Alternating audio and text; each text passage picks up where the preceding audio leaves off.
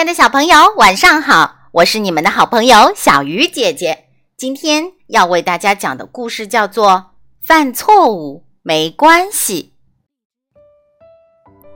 啊，糟糕！牛奶洒出来没关系，你总能收拾干净。啊，糟糕！尝试不同的方向没关系，你可能会有新发现。啊！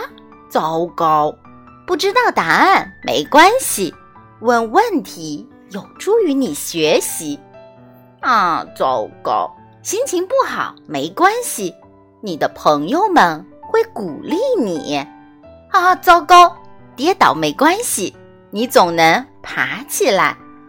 啊，糟糕，穿两只不一样的袜子没关系，别人可能也会试一试。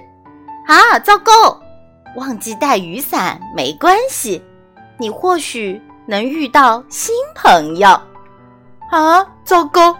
改变主意没关系，每个人做好准备的时间不一样。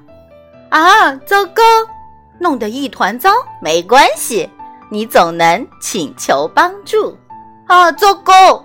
笨手笨脚没关系，你可能会发明出一个新动作。啊，糟糕！弄得脏兮兮的没关系，洗泡泡浴很有趣。啊，糟糕！害羞没关系，保持安静能让你成为一个好的倾听者。